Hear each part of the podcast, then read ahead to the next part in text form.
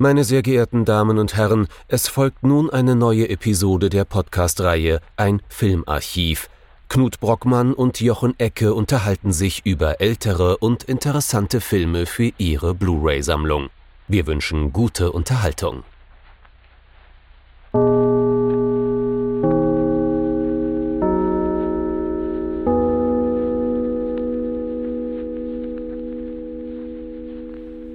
Hallo Knut. Hallo Jochen und hallo liebe Zuhörerinnen und Zuhörer zu einer neuen Folge von unserem Filmarchiv. Der Hashtag Noirvember hat uns jetzt nicht mehr im Griff, denn wir haben, oh Wunder, Dezember, aber wir werden jetzt trotzdem gerade nicht unbedingt mit einem einfachen Thema uns äh, beschäftigen, denn wir haben die Problematik, die auch wahrscheinlich die Macher dieses Films hatten. Wir werden uns heute mit einem Film beschäftigen, der geht in gewisser Weise auf der atmosphärischen Ebene über den Feminismus, würde ich sagen, in mhm. seiner Zeit oder benutzt ihn auch als Vehikel, um, um eine Zeitatmosphäre zu fassen. Ist aber natürlich gemacht worden von Männern. Und jetzt sind da noch so zwei weiße Männer, heute sogar mit Bierflaschen bewaffnet, die sich um über diesen Film unterhalten wollen. Das kann nur schiefgehen, aber fragen wir doch mal zuerst, was haben wir uns überhaupt angeschaut, Jochen? Ähm, es soll gehen um die Weibchen von Spinnik Brinnig aus dem Jahr 1970. Scheitern, Scheitern mit Anlauf. Ganz genau, denn ähm, das hat riesig Spaß gemacht, diesen Film zu gucken und es ist auch sehr, sehr spannend, sich mit dem Film zu beschäftigen. Aber ob das alles dann so richtig ist, das werden wir später erfahren.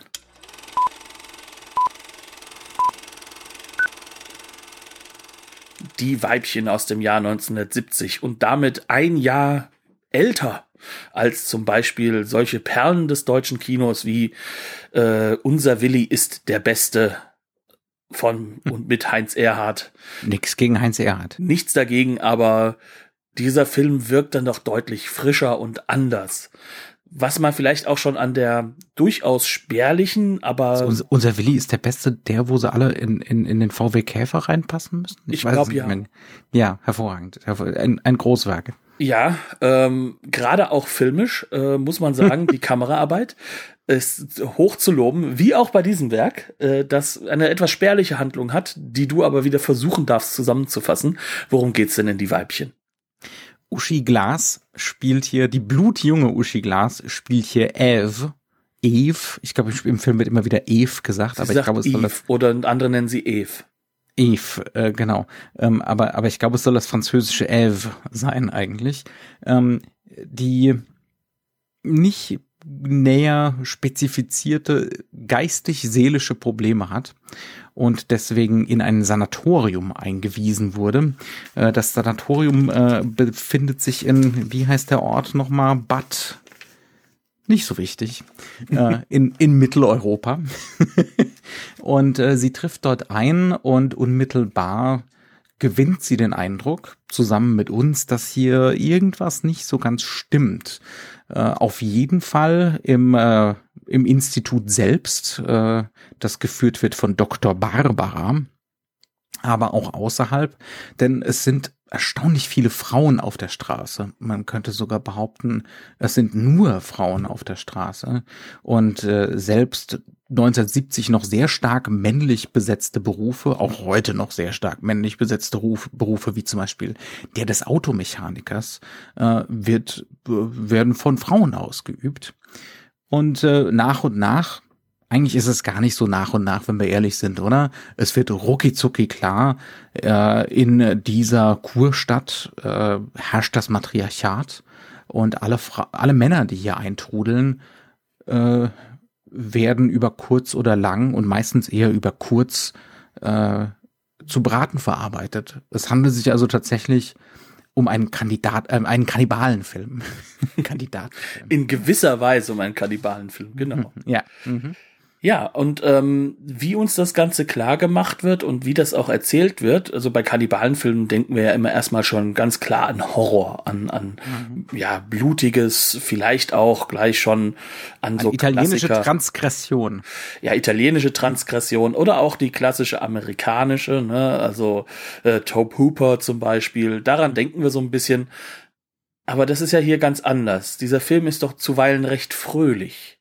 Mhm. Äh, um genau zu sein, ist dieser Film fast schon von, von der Textur her anarchisch. Anarchisch, frei, befreit mhm. und in seiner, in seinem Sinne auch sehr, sehr bunt, farbig, schnell. Und es geht null darum, dass wir hier irgendwas befürchten sollen. Wir sind auch Oder kaum an Uschi Glas Charakter gebunden dass das monströs wäre, dieses Kannibalentum oder so. Ne?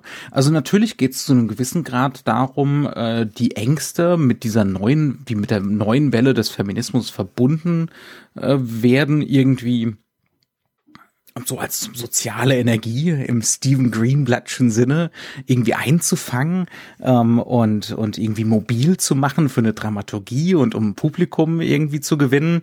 Ähm, es tauchen auch immer wieder, es taucht ein ein berühmtes Manifest äh, auf von ich habe mir es aufgeschrieben, jetzt, äh, jetzt finde ich es natürlich wieder nicht, äh, das, das Scum-Manifest, äh, wo es, und das ist, also das ist jetzt nicht äh, was Fiktives, sondern da wurde sich aus einer radikal feministischen Perspektive in aller Deutlichkeit dafür ausgesprochen, das männliche Geschlecht doch am besten abzuschaffen. Ja, ähm, also, ne, also das, das waren radikale Tendenzen in den, in den späten 60ern, Anfang der 70er. Ähm, und äh, der Film greift die auf, aber eben nicht als Horrorszenario. Ja? Nee, also das ist nur das ja vorder, das ist nur vordergründig ein Horrorfilm oder Schau ein Schauerfilm oder so.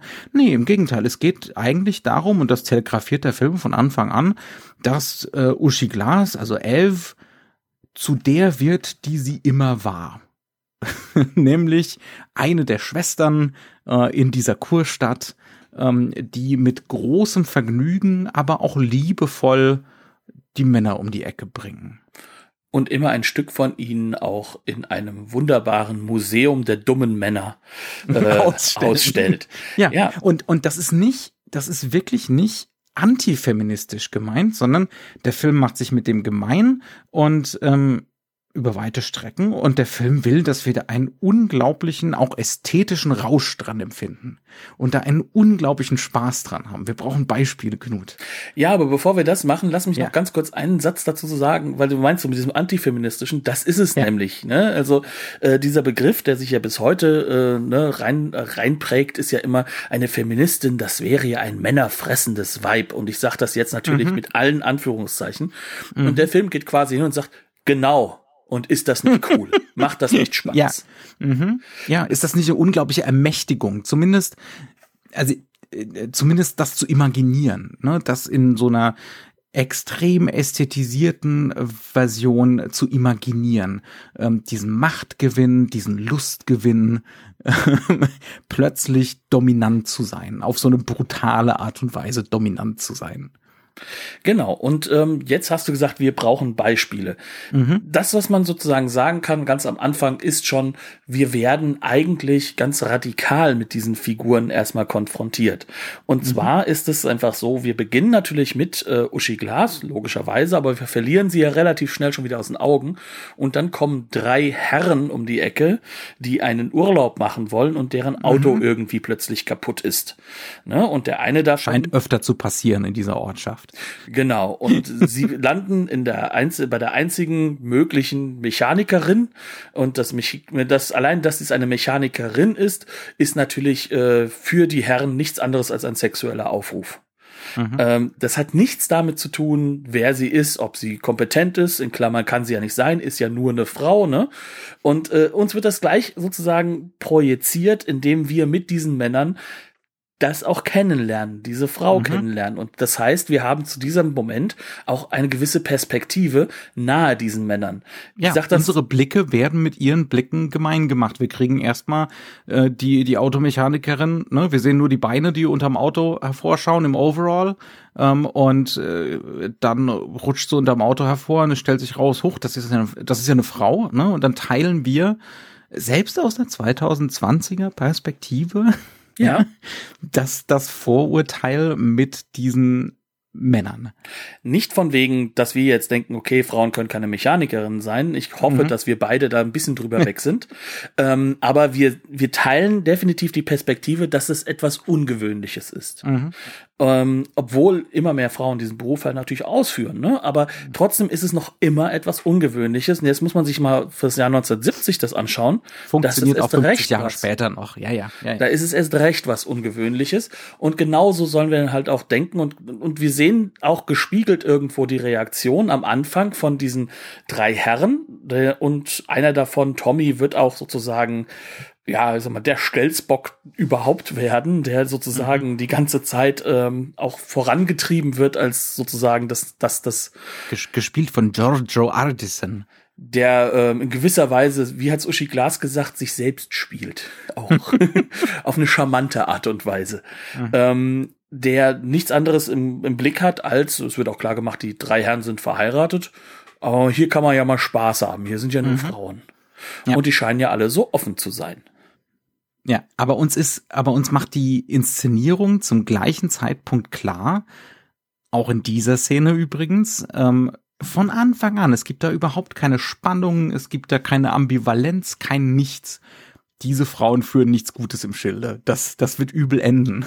und die Mechanikerin manipuliert auch immer noch die Autos, damit die bloß nicht hier wegkommen. Ähm, das ist von vornherein klar, das macht er hier zum Beispiel, was auch ziemlich ähm, charakteristisch ist für den Film, mit äh, einer langen Plansequenz, Kamera in der, in der Hand gehalten und es wird durch das, durch das Staging, durch das Blocking, wie die Figuren sich im Raum bewegen, wird ständig klar gemacht, die Mechanikerin, die wir jetzt übrigens mal beim Namen nennen sollten, ne, ähm, äh, welche, ich komme mit den Namen durcheinander. Das ist das Problem. Ja, wir, ich glaub, wir kommen darauf Miriam, zurück. aber das bin ich mir nicht sicher. Ich bin mir auch nicht vollkommen sicher. Ähm, jedenfalls ist auch wirklich eher nur eine Randfigur, ne? ähm, bis auf die Tatsache, dass sie die die große Säge hat, mit der man Leichen gut zerteilen kann.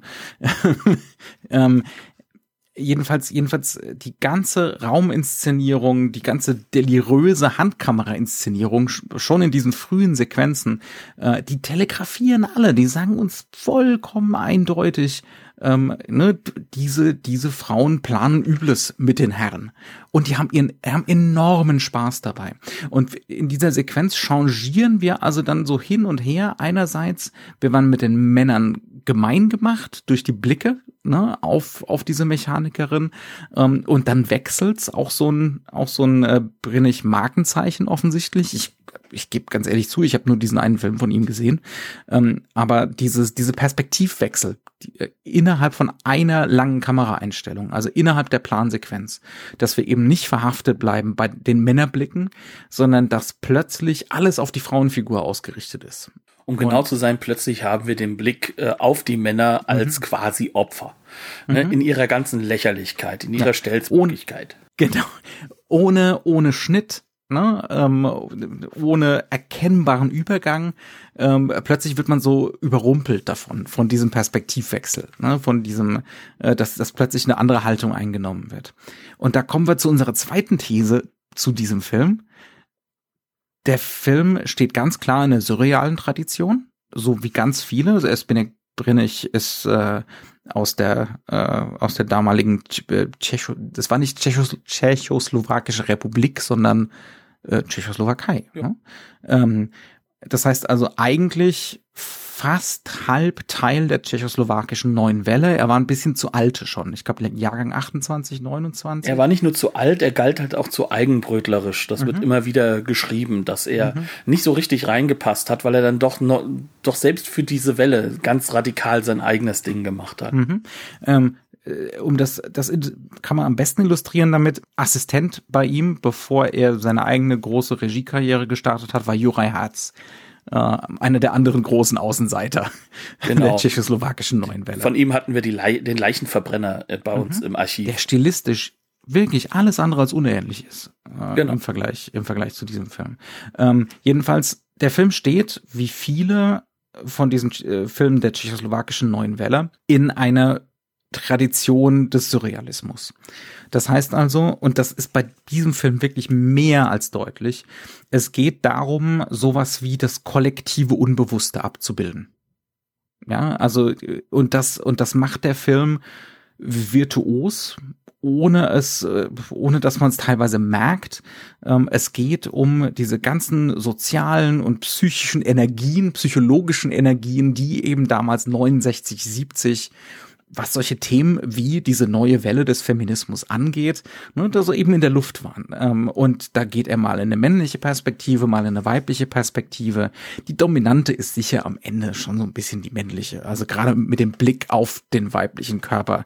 Da das kommt aber zurück. Ja. Und das ist halt auch wichtig. Ja. Ich glaube, dass es durchaus bewusst halt auch an diese, diese männliche Perspektive ist, mhm. weil das Ganze kommt ja auch zurück, in Anführungszeichen, die, weil wir kriegen auch mit, dass diese Frauen zwar klar diesen männlichen Blick auch wahrnehmen, ne? mhm. also und auch auch von der Kamera irgendwo, denn mhm. dieser Film ist ein Film, wo in die Kamera geschaut wird, wo das Publikum mhm. direkt forciert wird, äh, die Kamera als Subjekt auch mitzusehen, also als als mhm. Akteur, ja. als eigenen Akteur, ja. denn nur so können wir auch von der einen Perspektive in die andere hineingehen. Das mhm. ist eine bewusste Entscheidung eines Kameraakteurs. Die, die Technik zieht immer wieder die Aufmerksamkeit auf sich, aber nicht der Regisseur. Ne? Genau. Ähm, das, das, ist, ist äh, also es ist nicht eitel, wie das hier gemacht wird. Jedenfalls, ne, also es geht, es geht darum, dieses kollektive Unbewusste irgendwie einzufangen, in, in dem die Realität verfremdet wird. Ähm, auf unglaublich einfallsreiche und erfindungsreiche Art und Weise. Es geht also im Endeffekt wirklich um diesen Effekt der Verfremdung. Und der Effekt mhm. der Verfremdung ist etwas, was im deutschen Kino sozusagen jetzt schon im Kommen ist. Ich, ich äh, greife vorweg, es gibt ein Extra auf dieser Disc, das Meinung nach wirklich nur noch fantastisch zu nennen ist. Mhm. Und das ist im Endeffekt so eine Art äh, Drei-Mann-Interview ähm, mit äh, Rainer Knepperges, der ihn, kann man sagen, brinnig wiederentdeckt hat, größtenteils. Ne? Ähm, dann halt eben mit Olaf Möller, der auch Meinung nach sehr, sehr nuanciert daran arbeitet mhm. und mit Dominik Graf, dem großen deutschen Regisseur Dominik Graf, ähm, der äh, durchaus durchaus eine ähnliche Karriereproblematik hatte. Er wollte Kino machen und ist im Fernsehen gelandet, wie Brinnig mhm. selbst auch. Ähm, der quasi wiederentdeckt wurde durch Folgen von Der Kommissar, so der Derek vor äh, der Vorlage kann man sagen. Ne? Mhm. Ähm, und dort sagt ja auch Olaf Möller selbst nochmal, wir sind hier an einem Punkt im Kino, wo dieses äh, dieser neue deutsche Film noch nicht begonnen hat und mhm. wir haben noch immer sozusagen. Es gibt erst so die ersten Nachwelt. Vorläufer, ne? Wir tasten uns so ran. Und eine der Ideen dieses Films ist es, mit der Verfremdung ganz offensiv durch eine delirische Kamera, durch viel Bewegung, durch, äh, wie du es eben so schön gesagt hast, einfach wirklich diese surrealistischen Elemente mhm. äh, voranzugehen. Und das dauert jetzt nur noch ganz, ganz kurz und dann kommt wirklich dann diese, diese neue Form des deutschen Films, der versucht auch Verfremdung, aber durch Statik hm. durch Langsamkeit, ja. durch genau das Gegenteil von dem, was dieser Film macht. Sozusagen, mhm. ähm, dieser Film ist ein Versuch, der für zu leicht befunden wurde, kann man sagen, auch vom Publikum, denn das war ein Megaflop. Mhm. Also das heißt, da, da hat's doch dann gar keine Chance mehr, überhaupt noch mal ranzukommen. Mhm. Aber das ist halt eben das ganz Wichtige. Wir sind an so einem Punkt, an dem das Kino sich äh, von dem, was dann von diesen äh, Regisseuren der neuen deutschen Welle dann Papas Kinos bezeichnet wurde und auch zu Unrecht zu einem großen Teil einfach zur Seite gewischt, gewischt wurde. Mhm. Ähm, wie wir ja in diversen Folgen immer wieder festgestellt haben. Ne? Also im Endeffekt, sie haben alles zusammengeschmissen mit dem Heimatfilm, ähm, der glaube ich aber auch das Dominante der Zeit ist, genauso wie halt Klar. eben die sanfte, äh, ja fast schon zu brave Komödie. Ähm, und jetzt sind wir an so einem Punkt, das hätte auch das neue deutsche Kino sein können. Mhm. But, aber but the luck laughs. ganz genau. Es, es, es wurde es nicht. Ne? Ähm, gehen, gehen wir doch mal ein bisschen, noch ein bisschen weiter rein in diese Idee von, ähm, es, es, es sollen hier diese, diese Ängste eingefangen werden und dann gleichzeitig gesagt werden, aber guckt euch doch mal an, wie viel Spaß das eigentlich macht, ne? wenn, wenn das Matriarchat dann tatsächlich kommt. Ne? ähm, das, das fängt dann zum Beispiel an bei Sachen wie, es ist eigentlich unglaublich ästhetisch, dann auf den, auf den Braten zu gucken, eine Makroaufnahme von dem Braten, natürlich aus Männerfleisch. wo was wir wissen und was natürlich auch Eve zu diesem Zeitpunkt ahnt, mhm. was aber nicht ausgesprochen wird zu diesem Zeitpunkt. Mhm. Ja, ähm, es ist, es ist, ähm, und da sind wir natürlich wieder beim männlichen Blick, wirklich durchaus auch im Sinne des Male Gaze. Es ist auch eine unheimliche Ermächtigung in der, in der weiblichen Körperlichkeit drin ne, und Machtgefühl. Äh, also äh, der Film enthält äh, nicht, nicht uner unerhebliche Mengen an Nacktheit. das muss halt auch gesagt werden. Ähm, mit Sicherheit auch, äh, weil es die Zeit einfach eingefordert hat. Also Anfang der 70er sind wir schon ne, innerhalb dieses Zeitrahmens hin, wo es nach und nach äh, schmuddeliger und nackiger wurde im ja, also gesamteuropäischen Kino. 70 oder 71 ist der Schulmädchenreport der erfolgreichste mhm. Film in Deutschland. Mhm. Ich glaube 1970. Das heißt also, der größte Flop ist dieser Film und der größte Erfolg der Schulmädchenreport. Ja. Also, also am ehesten, so am ehesten sieht man, ne, dass das eben ein Film ist, der von Männern gemacht ist daran. Von Männern Völlig gemacht ist, der aber auch in gewisser Weise ähm, auch da so eine Form von Ermächtigung zeigt, mhm. weil es natürlich immer, ähm, immer die Nacktheit ist nie reines Objekt sein. und weil das halt in dieser Zeit, das muss man auch sagen, ähm, dieses äh, ja diese Versteck, dieses Verstecken von Weiblichkeit und die weibliche Sexualität noch immer als was Negatives durch die Kirche projiziert natürlich ist, äh, da ist das natürlich auch eine Ermächtigung. Das ist ja so dieses dieser Dualismus, der sich halt auch in dieser sogenannten sexuellen Befreiung gezeigt hat. Ne? Mhm. Ähm, natürlich war das in gewisser Weise eine Befreiung. Auf der anderen Seite ist es aber natürlich auch eine Warenförmigkeit, die da rausgekommen ist für den weiblichen Körper. Ja. ähm, die noch viel, viel exzessiver wurde, als es davor war. Und der Film nutzt das als Warenförmigkeit in gewisser Weise auch. Also er hat diesen Dualismus in sich, weil, und das muss man auch wirklich sehen, dieser Film ist von Männern gedreht. Mhm. Und ähm, ich habe das als Mann auch entsprechend wahrgenommen als ein Male Gaze. Also wer, wenn nicht ja. ich, sollte das entdecken können als Mann. ja, also äh, äh, und und das ist definitiv der Fall hier. Ähm, aber es ist es heißt nicht, dass das deswegen aus der Sicht seiner Zeit was komplett Negatives sein muss, sondern in seiner Zeit ist es trotzdem noch ein Befreiungsmoment. Mhm. Ähm, eines, ja, das auch in immer, gewisser immer Weise auch gleichzeitig, immer auch gleichzeitig. Mhm. Und und das das sehen wir halt auch daran, dass die Frauen auch, wenn sie in Anführungszeichen alleine sind unter sich, trotzdem ja auch diese, dieser Nacktheit und diesen, ähm, ja, auch, auch, auch dem sich selbst schminken, sich selbst schön machen, äh, mhm. die frönen denen ja trotzdem. Das ist also nichts, was jetzt sozusagen für die Männer gemacht wird hier nur. Ja, ja. Ja. sondern hier in diesem Film stellt sich das quasi da als etwas, was, was, was, was Befreites hat, weil, ja, ich möchte das halt auch. Und der Film macht auch gleichzeitig einen Punkt draus. Dort in diesen Städten sind ja nicht nur sogenannte schöne Frauen, sondern mhm. da sind ja auch äh, lebensweltlich äh, Frauen dabei, die man halt im Alltag gesehen hat, mhm. die nicht ja. Supermodelmaße äh, haben. Da merkt man dann auch ganz deutlich, dass er aus einer mitteleuropäischen Filmkultur kommt, wo äh, in den Jahren vorher ganz viel mit ähm, Laien gearbeitet wurde. Ne? Ähm, also mit Nicht-Schauspielern. Das macht er hier nämlich ohne Ende. Größtenteils nur für Insights, also für äh, extrem suggestive Montagen, wo größtenteils dann auf Frauengesichter gezoomt wird. Und, und da geht's immer darum, dass die auf so eine diffuse Art und Weise Dominanz ausdrücken, diese Blicke. Ja, ähm, so eine, so eine fest im Sattel sitzen. Ne? Also das, das soll die ganze Zeit immer so vermittelt werden von diesen. Die waren immer mal wieder reingeschnitten. Ne? Sie sind der Mainstream. Also man mhm. muss sich diese Blicke auch in gewisser Weise vorstellen als die Blicke von jemanden, der ähm, ich sag mal, von der Dor von den Leuten in der Dorfgemeinschaft, die ihren Platz gefunden haben und da kommt mhm. jemand Fremdes plötzlich.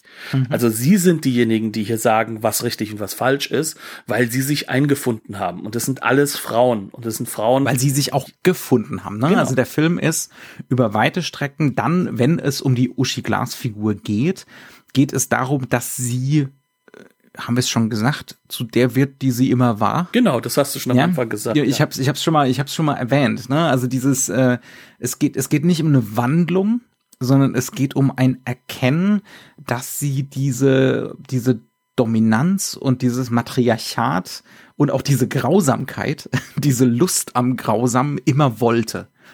Ja, also das ist so die und das, äh, das ist auch interessant. Ich habe ehrlich gesagt durch den Film einen ungewohnten, einen neuen Respekt vor Uschi Glas gewonnen. das muss man jetzt auch mal in aller Deutlichkeit sagen. Denn äh, viele Aspekte davon spielt sie hier ziemlich gut. Also ich würde jetzt nicht sagen, dass das überragend gespielt wäre. Ähm, nee, das nicht. Aber ähm, dieses dieser Verfremdungseffekt, den sie der Figur verpasst, wahrscheinlich auch auf Anweisung von vom Herrn Brinnig, natürlich, ne? Aber von ähm, dem sie ja auch in höchsten Tönen in den Extras redet, wie er sie angeleitet hat mit freundlicher Art und Weise, sanfter Form, leise. Also das heißt, also der wusste halt auch, wie er das aus den Leuten halt auch rausholt. Ne? Also Laut, lauter Film, leiser Mensch. Äh, sehr gute Kombination. ähm, sehr, sehr sympathisch. Äh, was ich meine ist, die spielt, also man würde ja jetzt in einem konventionellen Film, wenn das ein konventionelles Szenario wäre, würde man ja davon ausgehen, wir haben diese Figur und die gerät da in ein grauenvolles Gothic-Szenario und deckt das als Detektiv nach und nach und teilweise auch als Verfolgte nach und nach auf. Ne? Und das dementsprechend müsste die ja erschüttert sein, die müsste Angst haben. Und ab und an hat sie das auch, aber über weite Strecken ähm, spielt Uschi Glas diese Figur äh, eher so kontrapunktisch zu dem, was man eigentlich denken, und das ist auch verwirrend, ne, zu dem, was man eigentlich denken würde, was jetzt angebracht wäre für die Figur. Die ist von Anfang an so ein bisschen abgehoben und arrogant und äh, äh wirkt eigentlich, wie gesagt, nur sehr selten von diesem doch ziemlich fiesen Szenario erschüttert. Und sie, man merkt ja auch an, dass sie von Anfang an, also die Figur, mit diesem Szenario gar nicht so negativ ist. Also nehmen wir mhm. nochmal ein Beispiel einer anderen Person, äh, oder einer anderen Figur, die normalerweise männlich geprägt wäre. Und das ja. ist die Taxifahrerin, die mhm. halt auch in die sie ins Sanatorium bringt. Genau, die sie ins Sanatorium bringt vom Bahnhof aus, mhm. ähm, die durchaus auch ähm, sehr sexuell aufgeladen mit so ein bisschen äh, Lackleder-Moves ja, Uniform, Uniform. Äh, ist. Die Uniform wird auf jeden Fall auch verzerrt, ne? Mhm. Ähm, und die fährt sie dann ja auch in dieses Sanatorium und schon wie die drauf reagiert auf das hier so, sie, ich hole sie auch immer wieder ab und so weiter und auch das so erzählt, man merkt, und das merkt auch Uschi Glas Figur, nee, die holt dich nicht mehr ab. Und wenn sie dich abholt, wird sie dich da wieder hinbringen. Du bist mhm. jetzt hier, du bist jetzt Teil der ganzen Sache und mhm. man merkt, das ist nicht einfach eine Taxifahrerin, sondern die ist integriert in ein System dort. Ja, also das, das, wird von so Anfang diese, an klar gemacht. Diese kuriose Spannungslosigkeit, ne? Also der Film äh, nimmt uns von so ab der fünften Minute oder so jeden Zweifel dass wir hier irgendwie äh, erstmal so im Sinne der Fantastik erstmal zwischen Erklärungsversuchen hin und her schwanken werden oder so. Das passiert einfach nicht. Ne? Um genau zu sein, ähm, ist das Narrativ eher ähm, so gebaut, dass das zyklisch ist. Das heißt also, wir mhm. haben immer wieder so eine gewisse Form von Wiederholungszwang, was ja natürlich auch in dieses Psychologisierende mit hineingeht, mhm. eigentlich der gleichen Geschichte. Also ein Mann nach dem anderen wird ja äh, verfüttert. mhm. Und ähm, diese Situationen und auch die Reaktionen sind eigentlich fast immer gleich. Und wir wissen mhm. eigentlich auch, dass, dass das sich nicht ändern wird und dass auch die Männer nicht in der Lage sind, da, da ja. rauszukommen, von Anfang das an nicht. Also es gibt ja zwei Sorten von Männern in dem Film. Äh, diejenigen, äh, die zu beraten verarbeitet werden und diejenigen, die in irgendeiner Form äh, sowieso schon entmannt sind äh, und dementsprechend äh, ja, nur noch so Enabler sind von dem ganzen Szenario. Äh, ganz zentral ist da der, der Herr Kommissar.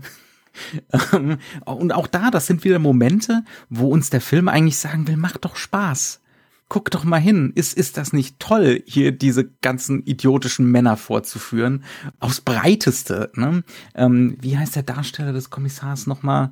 Äh, auch einer, Hans Korte, genau, Hans Korte, äh, einer der, der, der großen deutschen Neben- und Charakterdarstellern, ähm, der wird eingeführt als äh, stockbesoffen bei sich im Büro, langsame Kreisfahrt um seinen Schreibtisch rum, äh, wie er da gerade ein Kartenhaus baut mit pornografischen Karten äh, und vor sich hin lallt.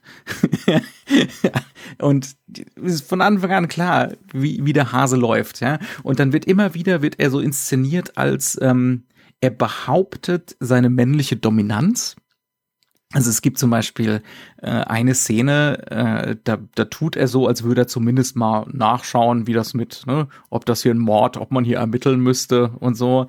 Ähm, und äh, da äh, verhält sich die Kamera auch so, wie sie das äh, bei einer normalen Ermittlung machen würde. Ne? Also plötzlich ist der Fokus auf ihm, er läuft nach vorne aus der Gruppe raus, äh, er wird sozusagen als der, der Ermittelnde da irgendwie ausgestellt, aber es ist immer auch gleichzeitig klar, das ist eine Parodie von Agency, von Handlungsspielraum, von, ja, von überhaupt Fähigkeit. Ähm, und er ist einfach, äh, er ist impotent, weil er ständig besoffen ist und äh, deswegen, deswegen darf er leben bleiben. Und die andere Figur ist halt noch ein Gärtner, der übrigens also so ein Zitat aus dem italienischen Horrorfilm ist, wie es nur sein kann, ne? mit mhm. wunderbarer kleiner Nickelbrille.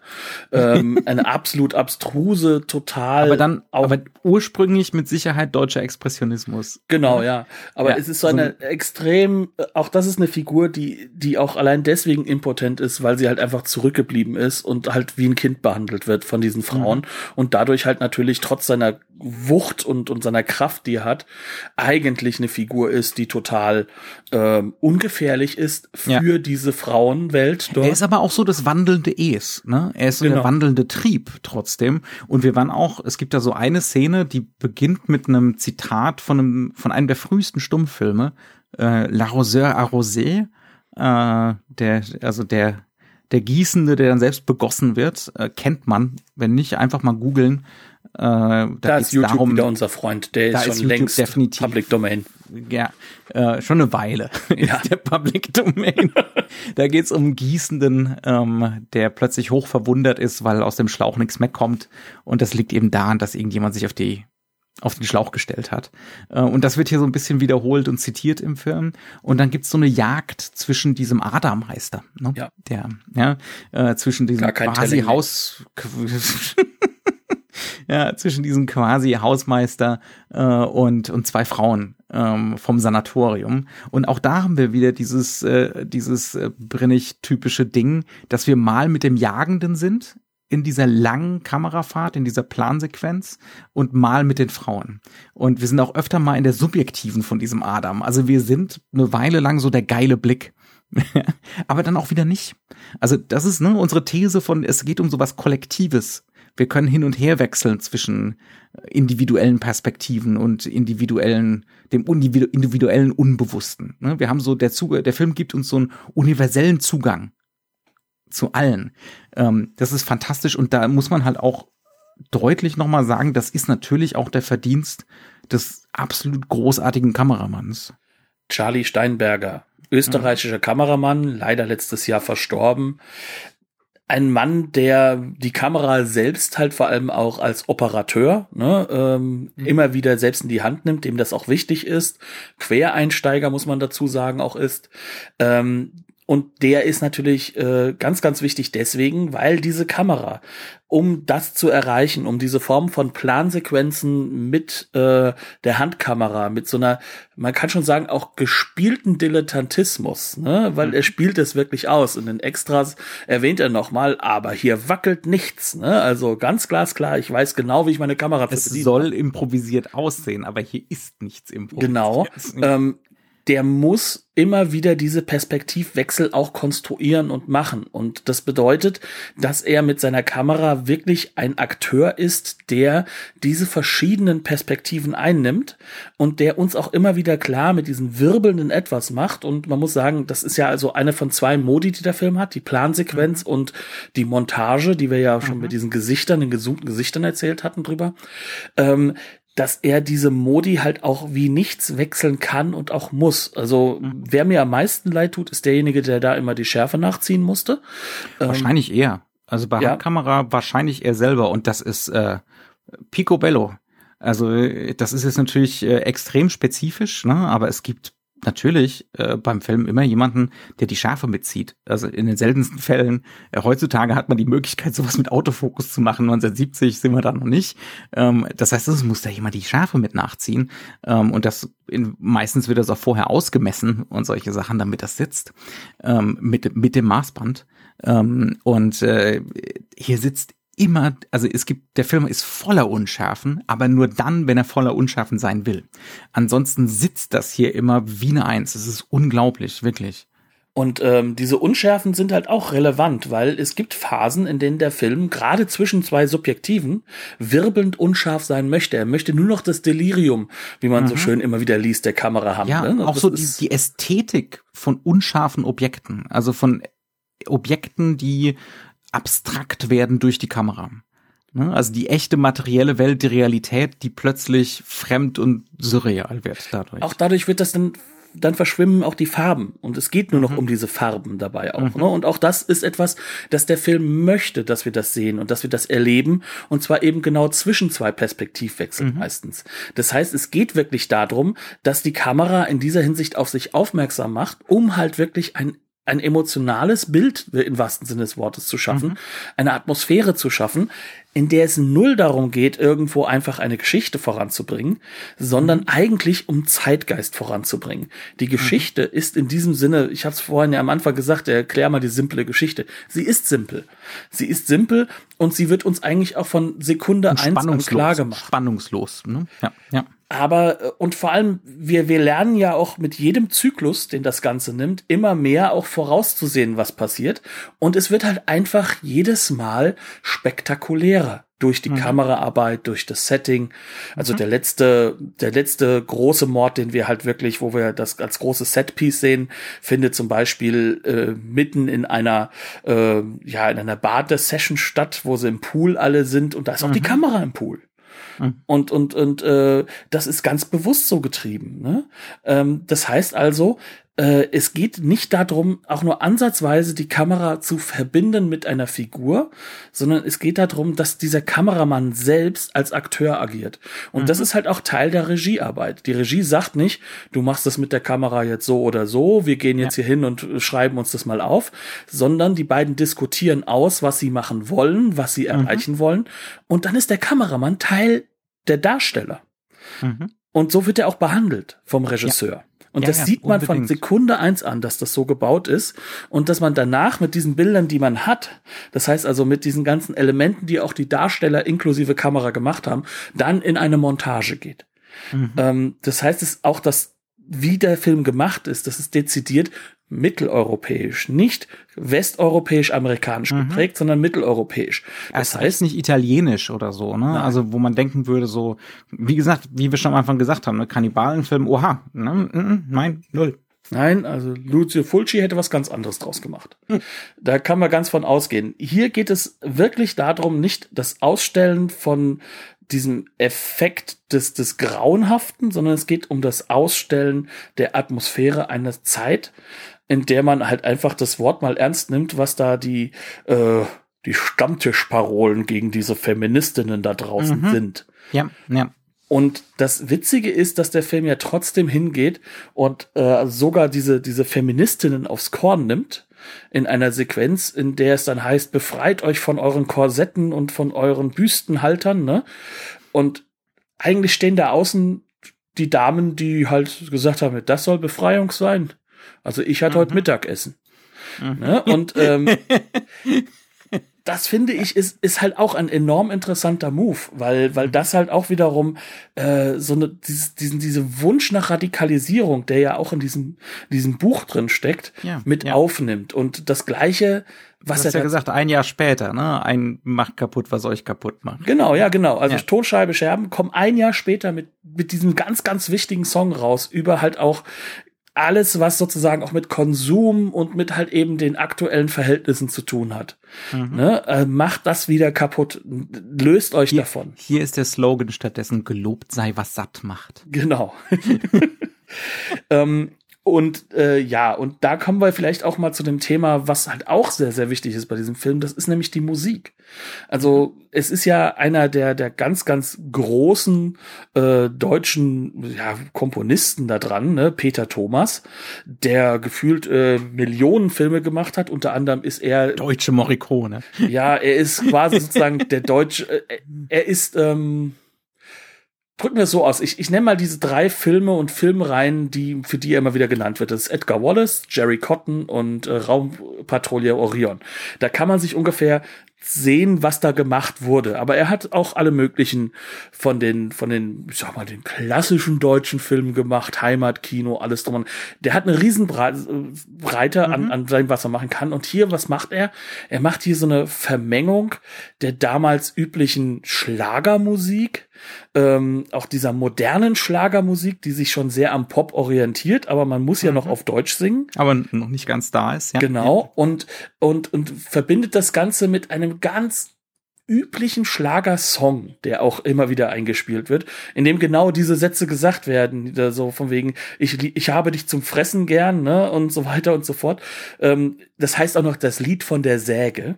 Ähm, also diese Art und Weise mit der Musik dieses Jetzt darzustellen und, mhm. und trotzdem diese Verzerrung hinzukriegen zu diesen radikalen Elementen, das ist schon fantastisch, vor allem, weil er das alles ja auch noch mal dann naturalistisch rückbindet, indem er dieses Gottesanbeterinnen-Motiv noch mit einbaut. Mhm.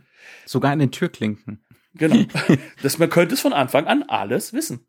Und es gibt, es gibt eine, ähm, es gibt eine Aufnahme aus dem Münchner, wie heißt der Tierpark, oder? Ja, ich glaube ja. schon. Ähm, wo, wo der Kameramann dann auch meint im Interview, er ist ja selber hingegangen äh, und hat das gefilmt, wie, wie eine Gottesanbeterin das Männchen frisst. Und dazu gibt's fiese Soundeffekte.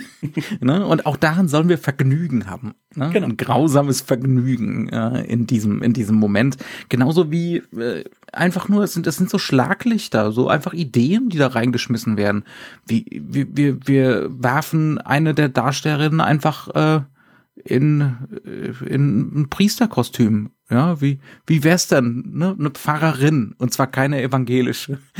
nee, und, äh, und das ist eine katholische Pfarrerin, die dann ja. auch glasklar macht, hier, das ist, äh, ne, vergiss das nicht, wir sind hier alle Schwestern, ne? Also mhm. auch da eben diese, dieser Begriff ja. der Brüder, die da immer im Katholischen sind, wir sind Schwestern und ja, wir ernähren uns halt von den Männern. Das, mhm. das gehört mhm. dazu, das ist Teil unserer Schwesternschaft. Ja, oder also ich, ich finde, es ist auch teilweise durchaus weitsichtige und mehr als ernst gemeinte Kritik zum Beispiel an den 68ern hier schon drin. Also diese, es gibt da eine Figur, die wäre in einem konventionellen Film das richtige Love Interest für Uschi Glas. Das ist Johnny. Ist ja auch teilweise so. Also ja, sexy ist, findet ist, den, sie den schon, aber. Ja, und Uschi Glas findet ihn auch heute noch, glaube ich, wenn man das Interview guckt.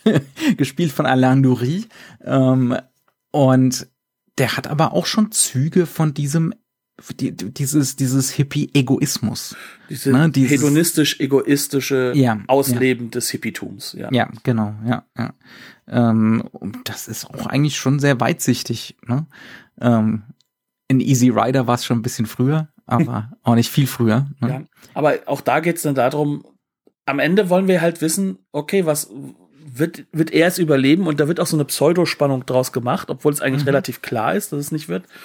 Und dann ist er auch er die landet auf der Kreissäge. Also wir, haben, wir haben zumindest so, das sind die Strukturen, wir haben so Eskalationslogik genau. drin. Ne? Äh, erstmal, erstmal wird äh, nur so ein Spielzeugmännchen äh, mit einem äh, mit einem Streichholz als Penis abgefackelt. Aber am Schluss landen wir bei der Kreissäge in der Autowerkstatt. Und da sehen wir dann auch wirklich, wie der Körper mhm. zersägt wird. Also natürlich nicht ganz, es ist halt suggestiv natürlich auch wiederum gebaut, ähm, aber es sorgt dafür, dass der Film damals deutlich ab 18 war, was wahrscheinlich auch mit der Atmosphäre ohne Kreissäge schon gewesen wäre, mhm. äh, weil es natürlich jetzt nicht äh, gut für die Jugend ist, wie, wie man das wahrscheinlich gesehen hat damals. Ähm, aber im Kern ist es dann diese Eskalation, die geht dann hin zu diesem Schaustellertum. Und mhm. trotzdem macht der Film auch wiederum klar, das ist auch das Zyklische und es ist halt sozusagen dieses Ankommen. Jetzt bist du diesen Typen, jetzt bist du dieser, dieser Idee los, äh, liebe Eve, äh, dass du irgendwie für einen Mann da sein müsstest. Jetzt isst du ihn auf und jetzt bist du befreit. Jetzt bist du auch wirklich Teil dieser Schwesternschaft. Mhm. Was auch bedeutet, dass die nächste jetzt kommt. Ja, jetzt geht's von vorne los. Ganz ja. genau. Mhm. Das, auch das ist wiederum das Zyklische. Also ja. es geht nur darum, dass es immer mehr werden und dass diese, diese Stadt in Anführungszeichen wächst. Ähm, aber es geht nie darum, dass hier noch eine Veränderung da ist oder dass hier mhm. irgendwo irgendjemand Einhalt gebietet. Nein, das hier ist der freie Raum, das ist die Eskalation und es ist auch toll, weil es Befreiung ist. Das ist wahre mhm. Befreiung mhm. und ja. nicht da diese Sache da aber halt, wie gesagt, in der Kunst. Ne? Also Natürlich. das ist definitiv kein Film, der irgendwie jetzt den, den Massenmord oder so gut heißt. Ähm, ich glaube, da würde der Herr Brinnig, der vorher sehr viel äh, auch über den Holocaust gedreht hat, zum Beispiel. Deswegen wurde er übrigens nach Deutschland geholt. Also die, ja. die, die, die deutschen Produzenten müssen schockiert gewesen sein, mit was für Materialien er sich da auseinandersetzt plötzlich. Also es geht immer auch um das Traumhafte, ne, das, das, das Surreale daran, das ist ein, äh, das ist ein Gedankenexperiment, ein Spiel. Es ist ein großes Spiel mit ein, diesen Ideen. Ein Sichtbarmachen von Atmosphäre wirklich. Also nicht von, ja. von, von Begebenheiten. Es ist kein mhm. und dann, sondern es ja. ist ein, das ist das Gefühl der Zeit. Ja. Und, und als das funktioniert dieser Film auch wegen der Musik, gerade wegen der Kamera und mhm. wegen dieser, dieser, ja, unerhörten Form von, von Freiheitsdenken im Kannibalismus. ähm, deswegen funktioniert er auf dieser Ebene halt auch. Ja. Ja. Ich denke. Haben wir uns schon auserzählt, Knut? Ja, der Film geht ja nur 75 Minuten. Da müssen wir dann ja auch wirklich mal schauen, dass wir ein paar Minuten weniger sind. Ich glaube, ah. wir haben es dieses Mal recht kurz und knapp ökonomisch gehalten. Ja, das ökonomische Prinzip. Maximale Wirkung bei minimaler Laufzeit das, was äh, diesem Film auch verpflichtet wurde. Denn ähm, wir können ja mal über die Blu-ray reden. Da mhm. gibt es nämlich noch eine DVD mit Extras, bei der sich der Film in 90 Minuten Cut befindet. Mhm. Aber der 75 Minuten Cut befindet sich auf der Blu-ray und wurde nach langen Überlegungen, wie ich in den Extras mitbekommen habe und im Booklet, als sozusagen die echte Fassung dann am Ende des ja. Tages. Ich meine, es ist die genommen. historische, es ist das, was im Kino lief. Ne? Genau. Ähm, es ist natürlich auch sehr schön die längere äh, so vor, vorliegen zu haben. Ähm, aber das historische Artefakt ist tatsächlich sind die 75 Minuten. Ne? Und ansonsten kriegen wir noch, wie du es schon gesagt hast, 40 Minuten Dominik Graf und äh, Olaf Möller und Rainer Knipperges. Fantastisch. Also es ist super. Das ist das wirklich ist wirklich eines ein, der besten das, Extras, ja. die ich seit langem gesehen habe. Aber auch die anderen Interviews, also das Interview mit dem ähm, mit dem Kameramann ist, ist super gut und auch, auch das Uschi Glas Interview ist erstaunlich. Man, wie gesagt, ich habe ich hab neuen Respekt. Ich hatte niemals Respekt zuvor vor Uschi Glas, aber da ähm, macht sie wirklich äh, einen, äh, sehr, einen, einen grundsoliden, grundsoliden Eindruck. Ja. ähm, auch, auch mit ihrer Sicht auf diesen Film ähm, und dass sie eben nicht wie viele Schauspielerinnen und Schauspieler ihrer Generation, die in solchen Sachen mitgespielt haben, das nicht im Nachhinein, ja, ich war jung und brauchte das Geld. Nee, nee, die steht da auch heute noch voll dahinter. Auch hinter dieser Wahl. Das äh, als CSU äh, Postergirl, ne? Also ja, bis ja. heute. Die ist ja eine erzkonservative Frau eigentlich. Ja. Aber sie sagt da nicht, das war Jugendsünde, sondern hat gesagt, nee, das gehört ja auch dazu. Und ich fand das damals gut und ich finde es schade, dass es kein Erfolg war. Und ich fand es auch richtig und wichtig, dass ich das gemacht habe. Ja. Ähm, es ist schon sehr faszinierend, wie reflektiert sie daran geht und es zeigt, dass, äh, dass sie durchaus halt auch eine reflektierte Frau ist, die, mhm. die halt auch wirklich Interessantes zu erzählen hat über diesen Film. Mhm. Nicht so interessant wie die drei Herren. Äh, ja, der, der Audiokommentar ist auch okay. Also da ist, da ist viel äh, filmgeschichtliches Wissen vorhanden. Ne? Und da ist auch viel an Einordnung, was da läuft. In Analyse können wir uns drüber streiten, aber der ist jetzt auch nicht verkehrt. Nee, und das Booklet ist auch klasse. Also um zu sagen, es ist eine typische Blu-ray von Bildstörung. Es ist fantastisch gemacht worden, mhm. mit unglaublich viel Mühe zum Detail. Und äh, man kann schon sagen, es wird, ähm, auch wenn die Auswahl der Filme äh, auch, auch wirklich sehr stark auf ein, ein nischiges Publikum zählt, nimmt der Name ja auch schon mit, ist es halt einfach wahrscheinlich das deutsche Boutique-Label. Mhm. Also Ohne mit höchstem, höchstem Respekt vor dem, was die, was da auch an Aufwand getrieben wurde für diesen mhm. Film. Also ja. da verneigen wir uns vor. Wo man sich immer wieder fragt, ist ist, ist da wirklich die ökonomische Verhältnismäßigkeit gegeben. ja, ja. Ja, manchmal macht man Dinge nicht nur aus ökonomischem Interesse. Ja, ich ja, gucke auch dich an und mich an hier gerade, ne? ähm, also dementsprechend, ja. es ist, es ist in jeder Hinsicht, ähm, wir sind schon was drei Minuten am Lobhudeln, aber das ist wirklich das Minimale, was wir über diese Blu-ray an Lobhudelei loswerden können. Es müssen, ist müssen. wahnsinnig gut. Es ist wahnsinnig gut, auch wenn man nicht mit allen Extras vielleicht einverstanden ist. Jedes Extra hat Sinn und ist sinnvoll eingesetzt auf dieser mhm. Blu-ray. Ja, was man wirklich äh, nur allzu selten sagen kann, sagen wir es mal so. Ähm, ja, äh, ansonsten Schlussworte, bleibt uns gewogen. Äh, wir, wir sollten mal wieder sagen, man kann uns Bewertungen hinterlassen auf, auf iTunes. Äh, das dient nicht äh, etwaigen Monetarisierungsprojekten, die sind immer noch nicht am Laufen und die werden wahrscheinlich auch nicht ins Laufen kommen. Ähm, aber es sorgt für eine gewisse Sichtbarkeit. Äh, und das, das ist immer eine feine Sache. Ne? Also es sagt einfach den, den Apple-Algorithmen, die immer noch die wichtigsten sind im Podcast-Bereich, äh, das gefällt Leuten, äh, sollte man mal öfter auf der Frontseite haben, zum Beispiel. Ne? Irgendwann äh, oder überhaupt mal haben. Oder überhaupt mal, genau. Sagen, ne? Ne? Ähm, das wäre also hilfreich. Äh, wir wollen nicht nerven damit, aber einmal pro Folge geht. Zum Ja. Schluss, wenn man, wenn man sowieso schon abschalten kann, wenn man möchte. Genau, was auch gar nicht mal so wenig Leute machen. Und das ist auch gut und okay so. Mache ich ja selbst auch manchmal bei Podcasts so. Aber wir sind halt ein Nischen-Podcast und da hilft jede Kleinigkeit, weil es in Deutschland scheinbar ein Nischenthema ist, über so nischige Filme zu reden. Könnte an der Nische liegen. Macht's gut. Gut. Tschüss und auf Wiederhören. Bis dann.